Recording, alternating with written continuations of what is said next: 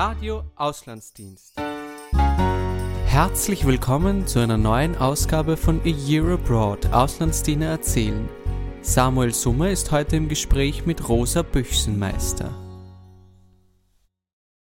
Herzlich willkommen bei der heutigen Ausgabe von A Year Abroad. Österreichische Auslandsdiener und Auslandsdienerinnen erzählen von ihrem Einsatz. Wir setzen unseren Streifzug quer über alle sieben Kontinente, auch in dieser Sendung fort und versuchen einen Einblick in die Arbeit junger österreichischer Auslandsdiener und Auslandsdienerinnen zu gewinnen. Heute Area Mittelamerika, vertreten durch das Projekt Offenes Herz El Salvador. Durch die heutige Sendung darf ich, Samuel Sommer, Sie begleiten. Als meine Interviewpartnerin darf ich heute die ehemalige Sozialdienerin Rosa Büchsenmeister begrüßen. Rosa, Magst du dich bei unserem Publikum vielleicht selbst kurz vorstellen? Ja, hallo, ich bin die Rosa, ich bin 23 und ich habe jetzt eben gerade einen Freiwilligendienst gemacht mit offenes Herz in Mittelamerika in El Salvador. Dankeschön. Zentralamerika, Schauplatz El Salvador. Das kleinste Land Mittelamerikas ist mit einer Fläche von rund 21.000 Quadratkilometern etwas so groß wie das deutsche Bundesland Hessen. Geprägt durch eine Kette von Vulkanen, die das Land in drei Regionen teilen, wird El Salvador auch immer wieder von Erdbeben heimgesucht.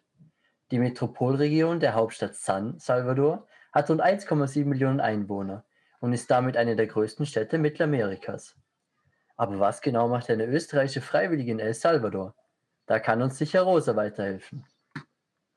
Als erstes interessiert mich, warum du dich für einen Sozialdienst entschieden hast.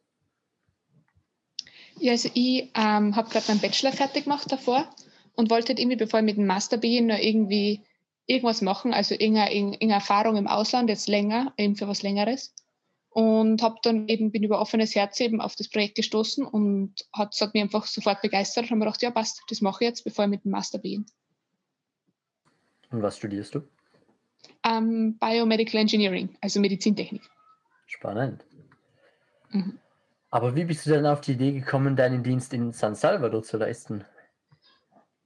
Ja, das war eigentlich gar nicht meine Entscheidung. Also bei mir ist ja dieser ganze ähm, Aufnahmeverfahren und so ist über offenes Herz gelaufen. Und dort ist es so, dass man eigentlich sie zur Verfügung stellt und man kann dann schon sagen, wo man gerne hin möchte. Im Endeffekt schicken sie ihn zu dem offenes Herzhaus in, in der ganzen Welt eben, wo, wo sie einen gerade brauchen. Und ich habe eben gesagt, ich würde gerne nach, nach Lateinamerika, schon wegen am Spanisch und so, und weil es ein bisschen weiter weg ist. Und dann haben sie mir nach El Salvador geschickt und es hat dann sehr gut gepasst. Wie wurdest du dort als österreichische Sozialdienerin aufgenommen? Hattest du als Ausländerin eine Sonderstellung? Naja, dort gibt es wegen der hohen Kriminalität vom, Landes, vom Land halt nicht viele Touristen. Das heißt, ich bin als Ausländerin schon sehr aufgefallen. Bei, in dem Viertel, wo ich war, wo unser Haus war, ähm, war das jetzt nicht irgendwie blöd oder so, weil das Haus dort schon seit 25 Jahren besteht und schon immer eben Freiwillige gekommen sind aus aller Welt. Das heißt, die Leute waren daran gewohnt, eben Weiße zu sehen und ähm, da jemanden zu sehen, der halt nicht vom Land ist. Außerhalb vom Viertel ist dann schon öfter passiert, dass Leute irgendwie irgendwas zugerufen haben, ein bisschen abwertig vielleicht auch, oder dass mir zum Beispiel im Bus einfach Kinder völlig entgeistert anstarren, weil ich halt groß bin, helle Haut habe und helle Augen und das war für sie halt wie ganz was, ganz was wie ein Alien. Hattest du Probleme mit Corona? Mm, ich glaube, der Freiwilligendienst ist durch Corona ein bisschen anders geworden, als vielleicht, also wie das eigentlich ähm, normalerweise ist. Aber es war dann einfach anders und wir haben dann einfach versucht, das eben das Beste daraus zu machen und es hat sich auch unser Aufgabenbereich ein bisschen verändert, aber es hat trotzdem sehr gut gepasst. Das klingt doch gut. Wie fühlen sich die ersten Monate nach der Rückkehr an? Hast du dich wieder auf zu Hause gefreut? Eigentlich sehr normal. Also ich muss sagen, ich habe mich nicht irgendwie auf zu Hause gefreut und es war nicht irgendwie so, dass ich mir gesagt habe, ich will, ich will unbedingt dort bleiben. Es hat einfach wirklich genauso gepasst und ich bin dann wieder, es war einfach so normal, wieder nach Hause zu kommen und jetzt, ich bin da gewesen und es war so, als wäre ich nie weg gewesen. Okay, du hast es schon kurz angeschnitten, aber wie geht es nun weiter? Was hast du in naher Zukunft vor? Wirst du wieder einmal nach El Salvador gehen? Also ich will jetzt mit dem Master beginnen in Wien, eben von Biomedical Engineering an der TU. Und ich würde sehr gern wieder mal nach El Salvador, eben um meine, ganze, meine ganzen Bekannten und so dort zu treffen. ähm, aber jetzt nicht in naher Zukunft, sondern vielleicht mal in ein paar Jahren. Kannst du uns etwas über deine Einsatzstelle erzählen? Ja, also eben, das war ein Haus von offenes Herz. Es unterscheidet sich, glaube ich, sehr von anderen Projekten von Auslandsdienst Österreich. Wir waren eben mehrere Freiwillige aus verschiedenen Ländern in einem Haus, in einem Armenviertel von, von San Salvador, wo es eben sehr viel Armut gibt und vor allem auch sehr viel Gewalt. Also so, es gibt eine hohe Bandenkriminalität. Und wir haben jetzt nicht irgendwie materiell Hilfe geleistet oder irgendwie unterrichtet oder so etwas, sondern wir waren einfach nur dort, um dort zu sein. Also einfach um den Menschen unsere Freundschaft und unsere Gegenwart und unsere Aufmerksamkeit zu schenken. Es ist oft so, dass Leute halt irgendwelche Probleme haben und man kann dann eben, keine Ahnung, materiell Hilfe geben, aber oft sehen sich die Personen eigentlich am meisten nach jemandem, der einfach für, für sie da ist. Also jemanden, der, der, der ihm zuhört, der, der ihm seine Freundschaft schenkt und wirklich sagt, okay, egal was passiert, ich, ich bin bei dir und ich, ich schätze dich und ich, ich stehe zu dir. Und das war eben unsere Aufgabe. Also konkret haben wir sehr viel mit den Kindern gespielt. Also viele Kinder dort kommen aus sehr, sehr zerrütteten Familien, also halt wachsen vielleicht bei der Oma auf, weil die Mutter sie nie haben wollte oder so etwas. Und sind immer zu unserem Haus gekommen, um ihn zu spielen, um einfach, einfach diese Aufmerksamkeit zu bekommen und diese Liebe, die, die ihnen bei sich zu Hause so abgeht. Und wir haben dann auch immer am Nachmittag zu zweit eben die Familien, befreundete Familien besucht um einfach mit den Menschen Zeit zu verbringen, um ihnen zuhören zu geben und einfach einmal einen, ja, einen, einfach einen Freudenmoment in ihrem Alltag zu bereiten. Das war sehr, ja, es, es ist jetzt eigentlich sehr, eben, wir haben eigentlich sehr wenig getan, aber im Endeffekt war es eine echt sehr intensive Zeit und man wird halt mit sehr viel Leid konfrontiert. Und ja, also man kann sagen, wir haben irgendwie nichts getan, jetzt materiell, im Endeffekt merke ich, wie, wie, wie wichtig die Präsenz unseres Hauses in unserem Viertel ist und wie sehr es die Menschen prägt und wie wichtig es für sie ist. Also hauptsächlich habt ihr mit Kindern zusammengearbeitet? Mit Kindern und auch mit eben die Erwachsenen besucht. Also Leute besucht. Also eigentlich waren wir einfach ein Nachbar mehr im Viertel, der einfach die Leute besucht und wir haben also wir haben die Leute besucht, ähm, viel auch mit, mit einsamen Menschen, älteren Menschen, die vielleicht alleine leben und niemanden haben, der, der, der sich einfach zu ihnen setzt, um mit ihnen zu plaudern, ihnen ihre, ihre Probleme und Sorgen anhört.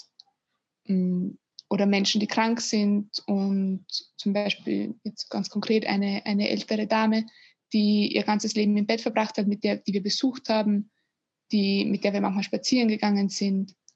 Also einfach so ganz konkret einfach die, die Freundschaft mit jeder Person leben, ohne jetzt einen Unterschied zu machen, wer das ist. Also einfach jede Person so gern zu haben und anzunehmen, wie sie ist. Genau die eben, die, die am meisten eben einfach diese Liebe brauchen. So einen Nachbar wünscht sich doch jeder. Du warst 15 Monate allein. Mit wem warst du in Kontakt? Na eben, also ich war ja eigentlich nicht alleine, sondern ich war ähm, mit anderen Freiwilligen von Offenes Herz, die eben also nicht aus Österreich waren, sondern aus anderen Ländern. Wir haben eben zusammen in diesem Haus gewohnt. Also wir waren immer so zwischen, zwischen drei und sechs Personen. Also manchmal ist dann jemand wieder heimgefahren und jemand Neues gekommen. Und dadurch habe ich eigentlich nicht das Gefühl gehabt, allein zu sein. Also wir haben wirklich wie eine Familie zusammen gewohnt, gemeinsam gekocht, ähm, gemeinsam eben den ganzen Alltag gelebt. Und das war sehr schön. Hast du direkt bei der Einsatzstelle gewohnt oder wie warst du untergebracht? Offenes Herz hat eben ein Haus in diesem Viertel, wo wir, wo wir eigentlich unsere ganze Zeit verbracht haben, wo wir gelebt haben, eben direkt in diesem Viertel, in diesem armen Viertel. Kann man sich da als einfach als ein normales Wohngebäude vorstellen? Oder ist das etwas Spezielles? Ja, das war, es war einfach ein Haus von vielen. Das war so ein Viertel, also mit klei lauter kleinen Gassen und kleinen einstöckigen Häusern. Und unser Haus hat zwei Stöcke gehabt, waren schon sehr eher einfach und, und, und klein, jetzt wie die anderen Häuser im Viertel eigentlich. Aber halt einfach ein Haus von, von vielen dort im Viertel. Okay. Hast du das Gefühl, ein sinnvolles Jahr in Mittelamerika verbracht zu haben? Auf jeden Fall, ja. Also ich habe vor allem jetzt im letzten, meinem letzten Monat gemerkt, wo ich mich eben von Anfang verabschiedet habe, wie wichtig ich für, für viele unserer Freunde war und wie, wie oft ich zum Beispiel gar nicht gewusst habe, dass sie gerade in einer extrem schwierigen Situation waren und ich eben zu Besuch gekommen bin, ein bisschen geplaudert habe und wie wichtig für sie diese, diese, diese Präsenz und diese Freundschaft einfach war und wie sehr ich ihnen in diesen Situationen helfen konnte, ohne selbst vielleicht zu wissen, was, was meine Gegenwart gerade macht. Und ich glaube eben, ich habe ein paar, ich weiß von ein paar Leuten konkrete Sachen, wo ich weiß, okay, es war wirklich ein sinnvolles Jahr und da ganz konkret konnte ich etwas bewirken. Und ich glaube, es gibt auch viele Menschen, wo ich das einfach nie erfahren werde und wo ich nur weiß, okay, ein Lächeln auf der Straße, ein Kind, das ich im richtigen Moment, richtigen Moment umarmt habe. Also ich werde es einfach nie erfahren. Kannst du uns ein Beispiel nennen von den Menschen, wo du es erfahren hast, dass du ihnen geholfen hast? Zum Beispiel eine, eine Frau, die Frau Sebastiana, die wir, die eigentlich sehr ruhig war und mit der es immer schwierig war, ein Gespräch anzufangen, weil sie ein bisschen schüchtern war.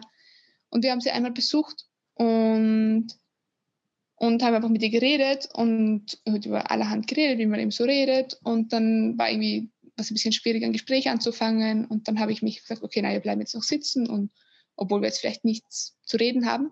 Und dann hat sie auf einmal begonnen zu erzählen, eben wie, wie wichtig das offene Herzhaus für sie ist und, und wie sehr früher mit ihrem Sohn, eben wie, wie prägend dieses Haus für sie war und wie sehr sie früher mit Schwierigkeiten mit ihrem Sohn beigestanden hat. Und dann hat sie mir eben auch gesagt, ach nein, Rosa, du heißt ja Rosa, wie meine Mama auch Rosa heißt. Und immer wenn ich dich sehe auf der Straße und immer wenn du lächelst, dann muss ich an meine Mutter denken. Und, und wie sehr eben meine, meine Gespräche immer helfen und ihr jetzt auch geholfen haben mit ihrer Tochter, die jetzt mit 15 ein Kind bekommen, haben, bekommen hat. Und und das war für mich einfach sehr schön zu sehen, wie, wie sehr meine einfache Gegenwart ihr einfach Freude bereitet und ihr in ganz konkreten Situationen des Alltags einfach die Kraft gegeben hat, weiterzumachen. Was denkst du, wie beeinflusst dich dieser Dienst in Zukunft? Also ich glaube auf jeden Fall, dass es mich sehr geprägt hat, diese Zeit. Also einfach schon alleine Mittelamerika kennenzulernen, also ein armes Land, also die Realität vieler Menschen, die nicht den Komfort haben, den wir hier haben. Leute, die wirklich jeden Tag hart um ihr tägliches Brot, ähm, für ihr tägliches Brot arbeiten.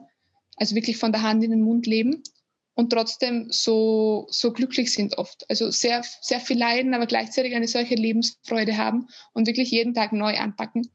Und das hat mich, glaube ich, sehr geprägt, einfach jetzt auch dankbar zu sein für das, was ich hier habe und für die Möglichkeiten, die ich hier habe, die viele Menschen dort nicht haben und auch die Art und Weise einen Menschen zu sehen, also einfach jeden Menschen so zu, zu sehen, wie er ist und, und versuchen, ihn gern zu haben, obwohl, obwohl jemand vielleicht auf den ersten Blick nicht liebenswert ist. Was vermisst du in diesem Jahr jetzt wieder zurück im alten Leben am meisten? Ich glaube am meisten eben meine Mitfreiwilligen, also das einfach auf zusammen zu wohnen und wirklich das ganze Leben gemeinsam zu teilen wie eine Familie. Und da lernt man sich auch wirklich kennen und es bilden sich schöne Freundschaften. Und ich glaube, das werde ich ein bisschen vermissen. Hattest du jemals Kontakt zu der eben erwähnten Kriminalität oder beziehungsweise hattest du Angst davor? Mm, ich hatte keine Angst davor. Ich hatte sehr wohl Kontakt. Also eben bei uns im Viertel sind diese Banden, diese Maras, das sind so Mafia- und Drogenbanden, die eigentlich dort das ganze Land irgendwo kontrollieren ähm, und die bei uns im Viertel sehr, sehr, sehr präsent waren. Mit denen hatte ich sehr wohl Kontakt. Also im Sinne, man, man sieht dann einfach jemanden auf der Straßenecke und weiß, der kontrolliert gerade, wer jetzt da vorbeigeht und, wenn, und, und schaut halt, wer, wer die Leute sind. Und man kennt die Leute natürlich auch. Also wenn dann, ja, also unsere Freunde im Viertel, man geht ihren besuchen und weiß, okay, der, der Sohn dieser, dieser alten Frau ist ein Bandenmitglied und den läuft man natürlich dann auch über den Weg. Wir haben immer versucht, den Kontakt mit ihnen möglichst zu meiden, aber waren doch direkt eigentlich auf den Kontakt mit ihnen. Mm, aber wir hatten eigentlich nie Angst, weil, weil wir in einer gewissen Art und Weise durch diese Kriminalität auch beschützt waren, weil diese Banden uns, also unser Haus, das eben schon sehr lange in diesem Viertel besteht, sehr, sehr schätzen und, und da es einfach einen gewissen Schutz auch gibt also an uns, uns halt nichts antun. Also wir sind halt wirklich, wir spielen halt mit den Kindern von denen und besuchen ihre Großmütter. Also ja, ja. das sind sie wirklich, das, das finde ich sehr schön, dass da wirklich so Respekt da ist. Weil es wirklich, also blöd gesagt, aber die sind wirklich schlechte Menschen. Also die, ja, da sind halt Mordrate und so weiter und ja, man kommt dann mit ganz anderen Sachen auf einmal in Berührung, wo man merkt, huch, da haben wir es in Österreich doch ganz gut eigentlich. Aber wie kann man sich das vorstellen? Sind das wirklich so die Klischee-Mafia-Banden, wo zu dir heimkommen und Schutzgelder pressen oder wie kann man sich das vorstellen? Naja, bei uns ist, also was wir uns in der Mafia vorstellen, sind Leute in Anzügen, die da irgendwie so, keine Ahnung, die sind dort wirklich also tätowiert. Also jetzt nicht mehr so, weil die Tätowierten jetzt alle schon ins Gefängnis geworfen werden, aber es ist grundsätzlich so, wenn du mal eingibst in Google vielleicht Maras ähm, El Salvador, dann findest du so ganz schier tätowierte Menschen, also wirklich von Kopf bis Fuß tätowiert, wo jedes Tattoo irgendein Symbol hat, also irgendeine Symbolik hat und irgendein Zeichen hat. Und die sind im Viertel und sitzt wirklich an jeder Straßenecke, sitzt irgendwer und schaut. Und wenn du irgendwas verkaufst, musst du ähm, ein, was jemand, also einen Beitrag an diese Banden zahlen. Das ist natürlich auch nur der Fall in unserem Viertel. Also unser Viertel war wirklich ein sehr armes und von denen wirklich sehr stark dominiertes Viertel, während es auch halt reichere Viertel gibt, wo die jetzt keinen Einfluss haben. Aber grundsätzlich ist, sind diese Maras im Land, in allen, in allen, sagen wir mal, überall Macht drinnen ist, ist da auch ein Einfluss gegeben oder zumindest ein Erpressungseinfluss, also aus, aus, Angst. Also der Präsident kann nicht jetzt einfach irgendeine Entscheidung gegen die Maras treffen, ohne Angst davor zu haben, dass, dass er jetzt erschossen wird oder sowas. Ähm, und so im Viertel eben, man, sieht die Leute dann schon, man weiß schon vom Kleidungsstil, dass jetzt da durchgehen und schauen und, und dann zum Beispiel öfter, dass jemand vorbeikommt und bei uns reingeschaut hat, einfach man merkt, okay, der wird jetzt wissen, wer jetzt bei uns eigentlich da ist und so und ja, keine Ahnung. Ich finde es immer schwierig zu erklären, weil es für mich so normal war schon. Also es ist einfach, es ist dann einfach so und du bist daran gewohnt. Aber das waren Leute, oft arme Leute, die mit Drogen angefangen haben und dort irgendwie einfach reingerutscht sind und aus, also eben aus Geldnöten oder aus psychologischen, weil sie da halt einfach Macht kriegen und so. Und die, und die immer Territorium besitzen. Und da gibt es eben verschiedene Banden, die sich gegenseitig bekriegen die tun also allgemein nur jemand Nettes, wenn du dich mit ihnen anlegst.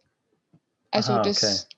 und man weiß dann schon, man, also man, es ist einfach normal, oder man weiß schon, okay, ich will den Kontakt mit ihnen vermeiden, aber nicht eigentlich so darum, weil sie sonst, sonst sie etwas mehr tun, sondern weil ich sonst nicht mehr neutral bin und mich vielleicht nicht mehr, zum Beispiel wir haben jetzt in unserem Viertel, also wir waren ein zwei Viertel, die wir immer besucht haben, wo wir die Leute dort gekannt haben und das sind von zwei verschiedenen Banden, wo wir eigentlich eine der wenigen waren, die ohne Probleme da hin und her gehen haben können, zwischen die beiden Viertelteile.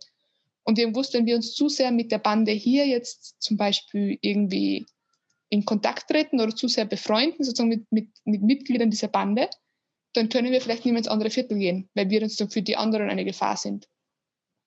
Aber das ist dann oft auch sehr schwierig, weil dann gibt es oft junge Burschen, die, die sehr gut mit uns befreundet sind und dann auf einmal in diese Banden reinrutschen, wo wir wissen, okay, wir müssen jetzt mit den Kontakt mit ihnen abbrechen, weil wir, wir können das nicht, also wir müssen unser Haus schützen und, und, und die anderen Kinder, die zu Besuch kommen und so und müssen da jetzt auf, halt auf Distanz gehen.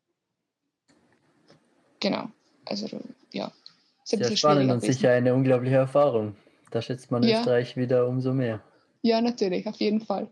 Aber es gibt da sehr viel Schönes dort. Eben die Leute sind dort, die haben so eine Lebensfreude teilweise und so eine, und so eine Kraft, einfach im Leben weiterzukämpfen, obwohl sie es sehr schwer haben. Denke ich mir, da kann ich mir eigentlich nur was abschauen.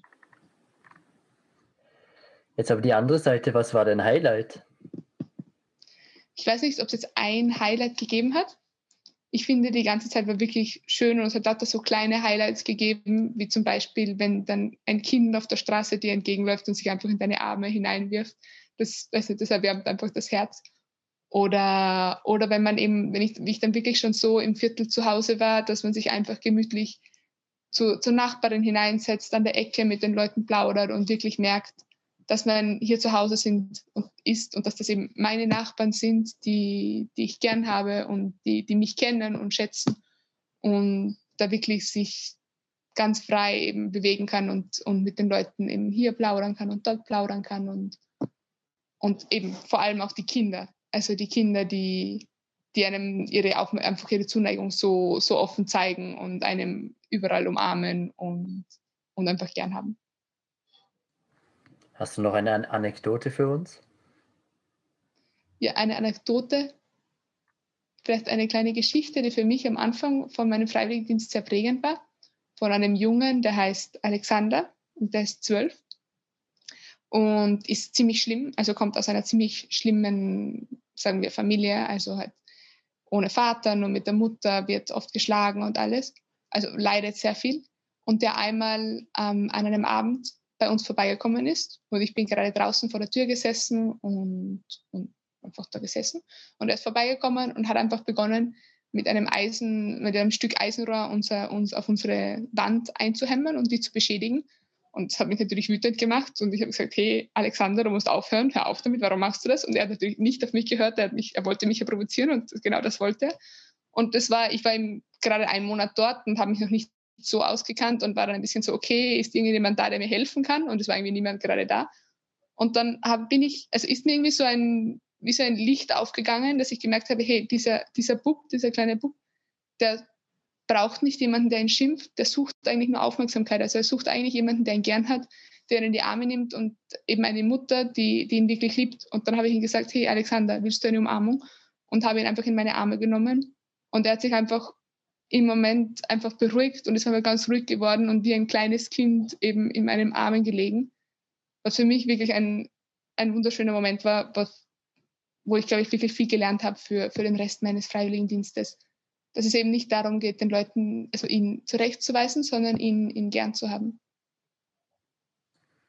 Hast du noch Tipps für künftige Reisen nach San Salvador?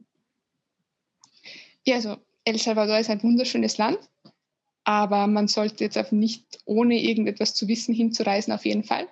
Aber ich kann die Strände sehr, sehr empfehlen, es sind wunderschöne Strände, wo es, glaube ich, auch vergleichsweise sehr günstige Airbnb-Häuser gibt weil es eben touristisch nicht sehr ausgenutzt ist. Aber man sollte auf jeden Fall Spanisch können und vielleicht mit jemandem in Kontakt sein, der sich dort ein bisschen auskennt. Nun sind wir schon am Ende angekommen und mir bleibt nur mehr, mich herzlich bei dir, liebe Rose, für deine Zeit und das Teilen deiner Geschichte zu bedanken. Aber auch Ihnen, liebes Publikum, gilt mein herzlicher Dank. Bis zum nächsten Mal, wenn es wieder heißt A Year Abroad. Österreichische Auslandsdiener und Auslandsdienerinnen erzählen von ihrem Einsatz. Das war Radio Auslandsdienst. Sie finden unsere Sendungen auf YouTube und allen gängigen Podcast-Portalen.